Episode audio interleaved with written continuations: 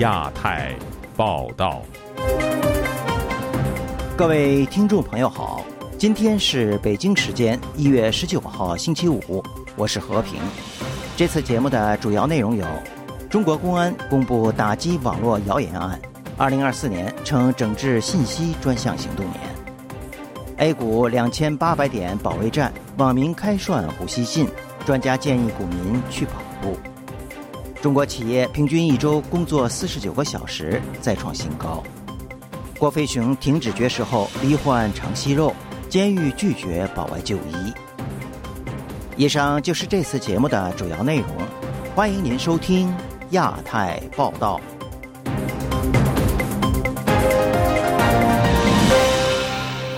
继北京、南京、内蒙古等地警方公布了一系列所谓打击网络谣言的案件之后。中国公安部日前宣布，将2024年作为打击整治网络谣言专项行动年。下面请听本台记者顾婷的报道。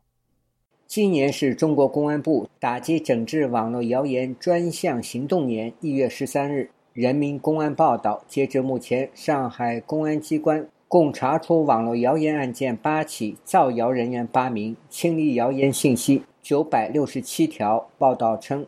近日，刘某在网络平台上编造上海城隍庙破产、起拍价十亿流拍等不实信息。随后，刘某被上海警方行政拘留五日。苏某拼接剪辑上海司机在上海南站被交管部门查处后，其快速代理处理的视频被上海警方行政拘留十日。南京评论人士洛威本周四接受自由亚洲电台采访时说：“中国的经济形势恶化，民间怨声四起，当局此举是为了警告网民要谨言慎行。”他说：“疫情之后。”经济非常糟糕，社会不公，长期积压，它会逐渐爆发出来。他们也注意到这个怨言很多，实际上他们打击的没几个是谣言的。我认为他们这个就是维稳。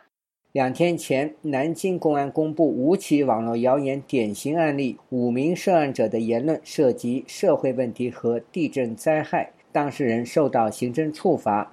洛维认为，打击网络谣言其实就是试图封住网民的嘴巴，就是为了封口。他们解决问题的办法就是把问说问题的人给嘴巴给封起来。一月十二日，内蒙古自治区公安厅阿左旗警方账号“平安阿左旗”通报。一月六日，阿左旗公安局新华派出所民警发现，微信昵称为彭某某的微信朋友圈发布了阿左旗内蒙事业单位出现二十多名艾滋病感染者的信息。经查，彭某某通过手机翻墙软件进入外网的聊天群，浏览到该信息，未经核实就在微信朋友圈发布。其中，李某某截取保存并向微信好友散发。彭某某、李某某对虚构事实、扰乱公共秩序供认不讳，分别给予了彭某某行政拘留十日，并处罚五百元；李某某行政拘留七日的处罚。海外蒙古族艺人是席海明接受本台采访时说：“他认为中国出现了政治危机，他有个统治危机，所以他越紧张呢，他就越严控吧。”他现在是很紧张，在民族地区当然也一样，所以我们在外头也能感觉到。跟几个朋友聊了，他们原来都在那个微信群或者微信，现在呢很多群都把他们踢出来了，完了以后呢就加好友都被拒绝，甚至他们在脸书上给谁点赞，这都他们都在观察。山西学者程程接受本台采访时说，也有许多网民将海外实拍信息抓拍到微信朋友圈等社交媒体。他说。政府对网络管控只会越来越严厉，这一方面反映了政权的脆弱性，另一方面也说明啊现在的这个形势啊非常的微妙。对于政府来说啊，对舆论的管控应该说是一如既往的，是他们维护所谓政治稳定的一种需要。自由亚洲电台记者古婷报道：本周四，中国 A 股上证指数一度跌破两千八百点。相关消息冲上微博热搜。此外，有财经专家建议股民实在受不了就去跑跑步的说法，也引起网民的热议。下面请听本台记者黄春梅发自台北的报道。十八号，A 股再次跌上热搜，沪指盘中跌破两千八百点，创下二零二零年四月以来新低。微博有网民制作梗图，写上胡锡进说：“如果股市再跌，再跌到两千八百点以下，如果真有那么一天，我想我很可能会去加杠杆，然后继续投。如果我要亏到钱只剩下五万块，我估计也只能跳楼。”网民直白的要胡锡进看着办。社交媒体 X 账号“财经真相”发文，配上胡锡进拿着麦克风说要跳楼的照片，写道：“胡锡进，赶紧的，我等的黄花菜都凉了。”胡锡进本人发文表示：“老胡补仓了，没有无穷的子弹，但我补了十二万。”他顺便回应了网上的 P 图，宣称没那么说过。对网民发挥创意拿他开涮的 P 图，他说自己看了也乐了。大家有气消费消费老胡，我真的不觉得生气。下午 A 股翻红，收复两千八百点。胡锡进得意的再度发文称：“老胡的狗屎运太好了，一伸手就拽住了神力。”中国人民大学国家金融研究院院长吴晓球近日在二零二四年中国资本市场论坛上表示：“天亮之前是最黑暗的，很快太阳就会出来，很快天就会亮。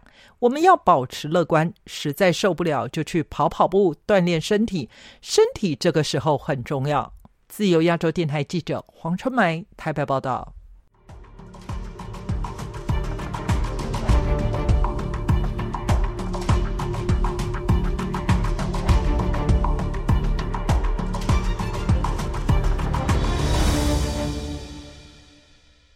中国官方近日公布的最新数据显示，去年十二月，中国企业员工的每周平均工作时长再次突破新高，长达四十九个小时。而在此前的几个月里，相关记录一直在被刷新。下面请听本台记者孙成的报道。中国国家统计局局长康毅在于一月十七日由中国国务院新闻办公室召开的新闻发布会上表示，在去年十二月。全国企业就业人员周平均工作时间为四十九小时。此前，中国官方曾在去年五月公布数据，表示去年四月中国全国企业就业人员的周均工作时间为四十八点八小时，达到了二十年来的最高值。去年十二月，中国官方又表示，在去年十一月，中国全国企业就业人员的周均工作时间是四十八点九小时，再次创下新高。而目前，这个数据又一次突破了记录。持续关注中国劳工权益状况的人权活动人士向丽在接受本台采访时，对中国企业就业人员周均工作时间水涨船高的原因进行了分析。他说道。我觉得这个是因为中国的现在经济增长速度特别缓慢，而国家的税收又非常的严苛，非常的高。这些企业家为了压制自己的生产成本，在国际上能够有更好的竞争力，所以他们拼命的延长工时，让工人加班还没有加班费。中国现行劳动法的第三十六条规定，中国实行劳动者每日工作时间不超过八小时。平均每周工作时间不超过四十四小时的工时制度，而每周平均工作四十九小时这一时长已严重超过了中国劳动法所规定的四十四小时。向丽表示，目前中国周均工作时长有增无减，违反劳动法的现象随着时间推移越来越严重。这种公然违反劳动法的这种情况，在有些地方会有一些工人，他们去投诉，有的职员去诉诸于劳动法，但是收效微乎其微。因为中国政府他们认为经济已经下滑的很厉害，他们还是希望推动企业主来降低成本，增加自己的竞争力。根据中国媒体晚点财经的相关数据分析，中国在二零二三年的年均工时已经超过了三十五个经合组织国家。根据经合组织公布的三十五个成员国的年均工时数据，其中年均工时最高的墨西哥为两千二百二十六个小时，而中国在二零二三年达到了两千五百四十八小时。此外，在二零二二年有统计数据的一百六十七个国家中，中国也是九个周均工作时间超过四十四小时的国家之一。在中国社交媒体微博上，有网友表示，真正的产线工人有周工作八十四小时以上的。也有人指出，工作时长的猛涨原因是加班和周末节假日的值班。一位出于安全考虑未透露姓名的深圳居民表示，目前由于经济环境的限制，工作很难找。出于安全考虑，他的话由我的同事代读。他说：“很多人想找长时间加班的工作，但是现在经济情况不好，很多人就算是愿意主动加班，也还是没法找到工作，尤其是工厂，这一点很明显。”自由亚洲电台记者孙成，旧金山报道。近日，遭中国当局以颠覆国家政权罪判刑入狱的异议人士郭飞雄停止了狱中绝食行动。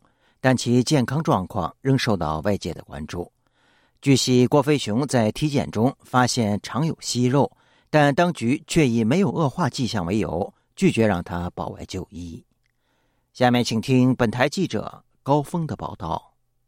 目前囚禁于广东肇庆四会监狱的郭飞雄，从去年夏天开始，因不满监狱的待遇而再度绝食。只能以鼻饲或灌食等方式强制输送营养，导致性命垂危。基于安全考量，要求匿名的知情人士向本台证实，为了保命，郭飞雄已在一个多月之前恢复进食。一月十八日，家属探监时发现郭飞雄身体状况明显改善。停止绝食之前，他原来一百四十多斤的体重已经降到快到八十以下了，应该四十公斤左右。脸色非常苍白，血压呀、血糖啊，当时都都极不正常。说了十几分钟的话，前心后背都湿透了，都湿透了。是再不进食的话，是是是小命可能马上就没有了。现在呢还是苍白，但是呢有有点红润了。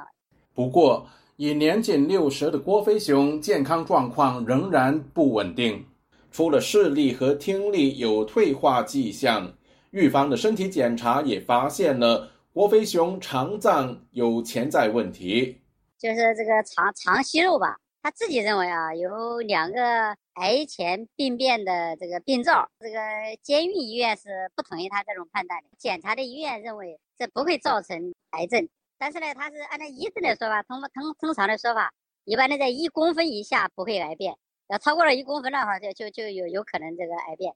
知情人士透露，郭飞雄担心自己会患癌。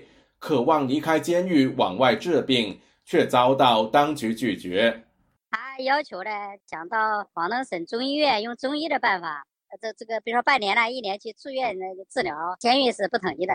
这些预防也认为，并没并不是有确凿的证据是癌变的，都是这种认为，就说要是观察。原籍湖北的郭飞雄，因投身新公民运动和南方街头运动而为人所认识。他曾经两次入狱。二零二一年，他要求出境到美国探望当时患癌病重的妻子，而被当局羁押。湖南异议人士朱承志促请监狱方面向好友郭飞雄提供充分支援，让他有机会接受更透彻的检查。如果我是在这个自由的情况之下，如果有必要的话，我肯定呢会。去这个更上一级的医院呢，去做一些更加深入、全面的这个检查。作为家属呢，我就应该呢向这个医院里呢提出要求，需要对这个检查的结果啊了解更多的资料。呃，郭飞雄的家人、郭飞雄的本人对这些东西呢是有知情权的啊。据了解。广东四会监狱以郭飞雄健康不佳，担心他出意外为由，一直让他与其他囚犯一起关押，并拒绝把他移送到条件较好的番禺监狱服刑。这也促使郭飞雄早前再度绝食。自由亚洲电台记者高峰香港报道。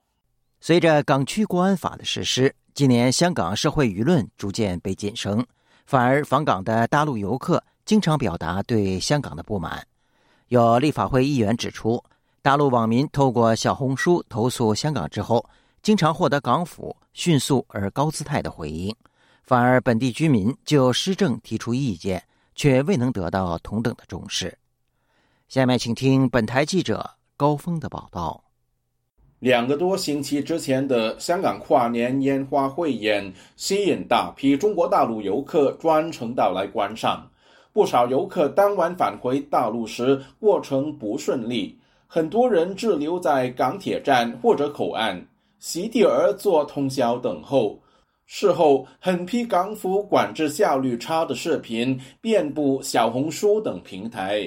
年约四十岁、出于隐私理由化名丁女士的港人满腹疑团。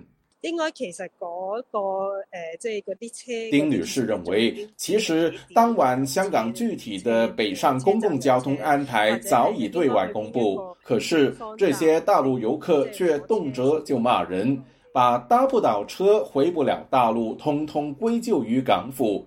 难以理解的是，第二天港府对于这些投诉表现得很紧张，马上回应说要改善交通和口岸的相关安排。感觉上，大陆人的投诉总会获得港府迅速回应。香港立法会议员谢伟俊一月十七日提出书面质询。他以去年国泰航空机组人员的言行被大陆游客投诉，香港特首随即高姿态回应为例，引述有港人向他反映，大陆居民的言论往往受到港府高度重视，反而不少香港本地人就退税等政策性问题持续表态，却未能获得官方同等重视及回应。使人感觉港府厚此薄彼，甚至产生小红书治港的观感。身在美国的時評人王健曾长期在香港居住。他说，香港主权归还中国初期，无论北京还是港府都相对克制。因为一九九八年的时候，江泽民不想那个当时的特首做所有的他想做的事情，他也想啊，但是问题是他做不到。變化的核心就是权力来源不一样了呀。你特首原来至少还有一个民主派那跟你选争一下嘛，你现在根本没有了呀。你现在完全变成了变成了一个普通的内地城市了呀。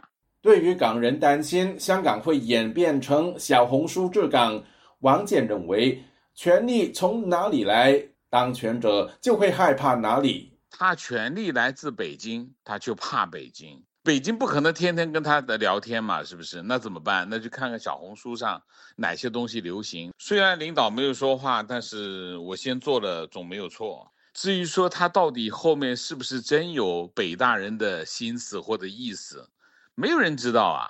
北京在香港实施国安法后，大力推动爱国者治港。王健說，目前看来，这种改变不利于港府施政。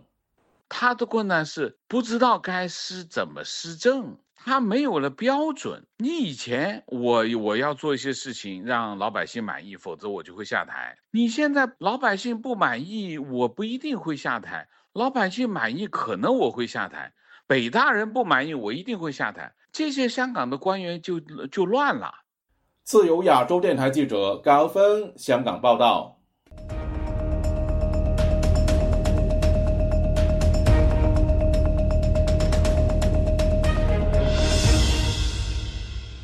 近日，中国外交部发言人毛宁针对菲律宾祝贺台湾大选成功，要求菲律宾总统多读书的言论，引发菲律宾方面的舆论反弹。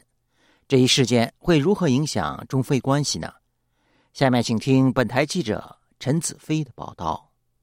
菲律宾总统小马克思在社交平台发文祝贺赖清德当选台灣總統事件持续发酵。中国外交部发言人毛宁出言警告，要求菲方不要在台湾问题玩火，更建议菲律宾总统要多读书。事件引发菲律宾国内的强烈反弹。菲律宾国防部长特奥多罗周三发表声明，批评中国外交部发言人以低级下流的言论侮辱菲律宾总统和人民，同时贬低他自己以及他。他代表的中国外交部和中国共产党，让人遗憾。在周四的外交部记者会上，毛宁对事件作出回应，表示任何人在涉台问题的挑衅，中方必坚决回击。一个中国原则是红线，也是底线。任何人在台湾问题上挑衅，必将坚决回击。我们敦促菲方切实遵守中菲建交公报精神，停止在涉台问题上的错误言行。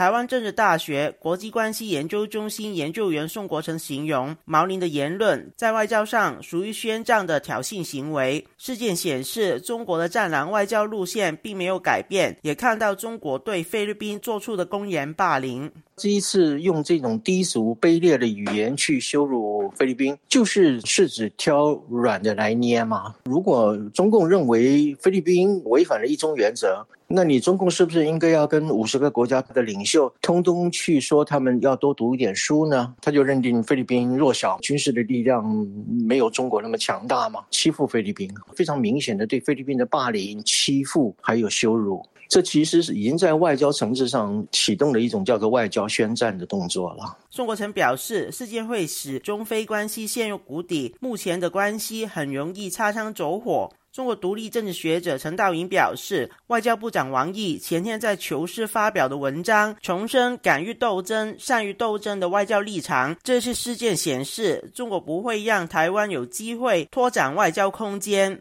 借震慑菲律宾，警告其他小国。中国政府已经看到，这个赖清德执政期间，如果拓展外交空间，可能也会作为从这些小国去入手。一旦有缝隙，它可能会吃到一个。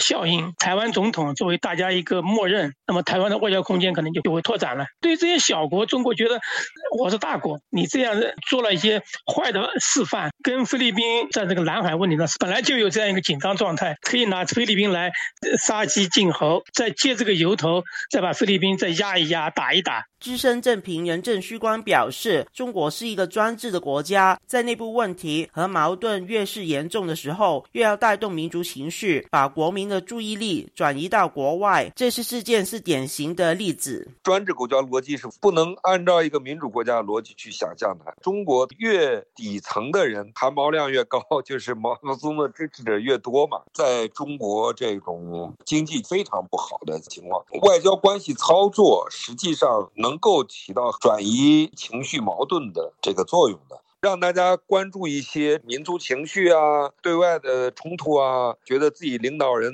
挺硬，他们就会很开心嘛。你的情绪、能量、愤怒，你都投放在这些领域里头去了。他表示，领导层喜欢亮剑，相信中国的战狼外交路线也不会改变。就亚洲电台记者陈子飞报道，台湾的总统选举虽已落幕多日。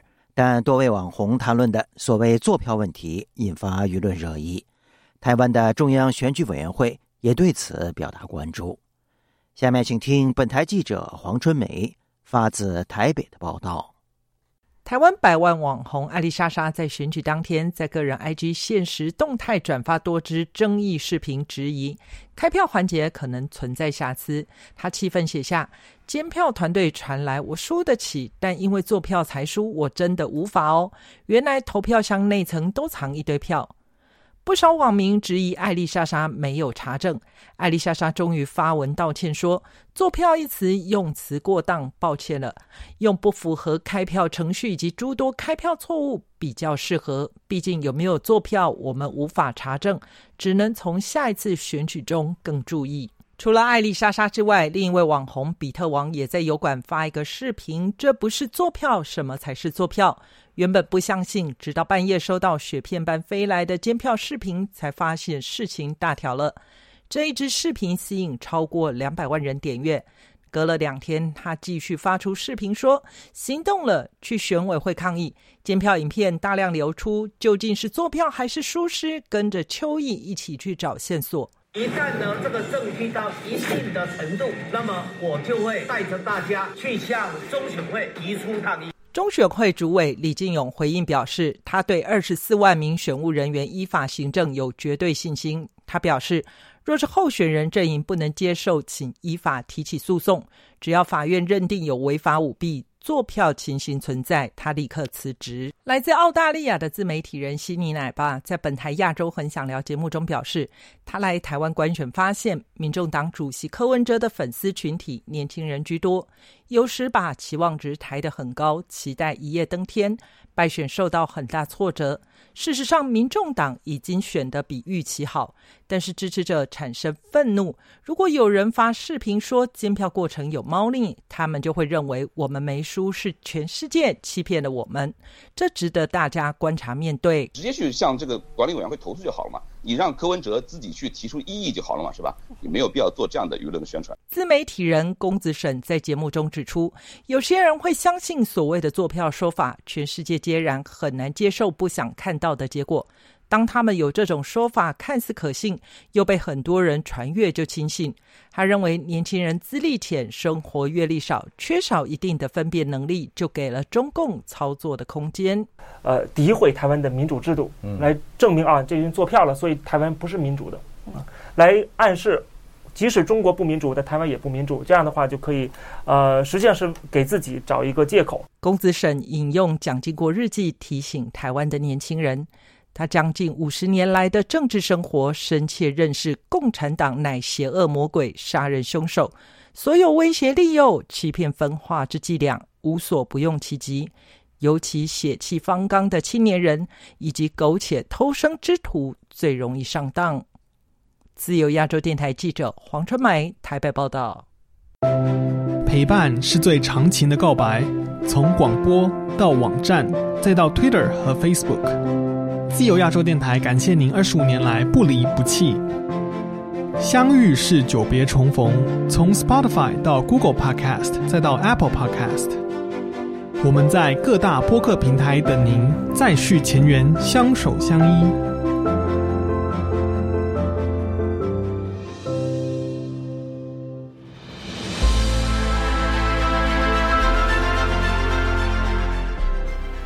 网访问自由亚洲电台，避开老大哥的眼睛。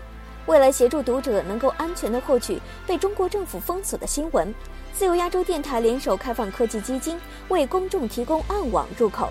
中国大陆的读者可以借此匿名访问本台，以浏览最新疫情消息和其他敏感新闻。该暗网普通话网址是 h t t p s 冒号斜杠斜杠 w w w 点。二 f a 六二 z l 六 z 六 o w m t l f 点 o n i o n 斜杠 m a n d a 二 i n 斜杠，读者可使用基于火狐的洋葱浏览器，匿名访问以上网址。该浏览器最初由美国海军研究实验室设计，可以通过像洋葱一样的多层加密结构，屏蔽互联网用户的地点和身份，绕开政府的审查和监控。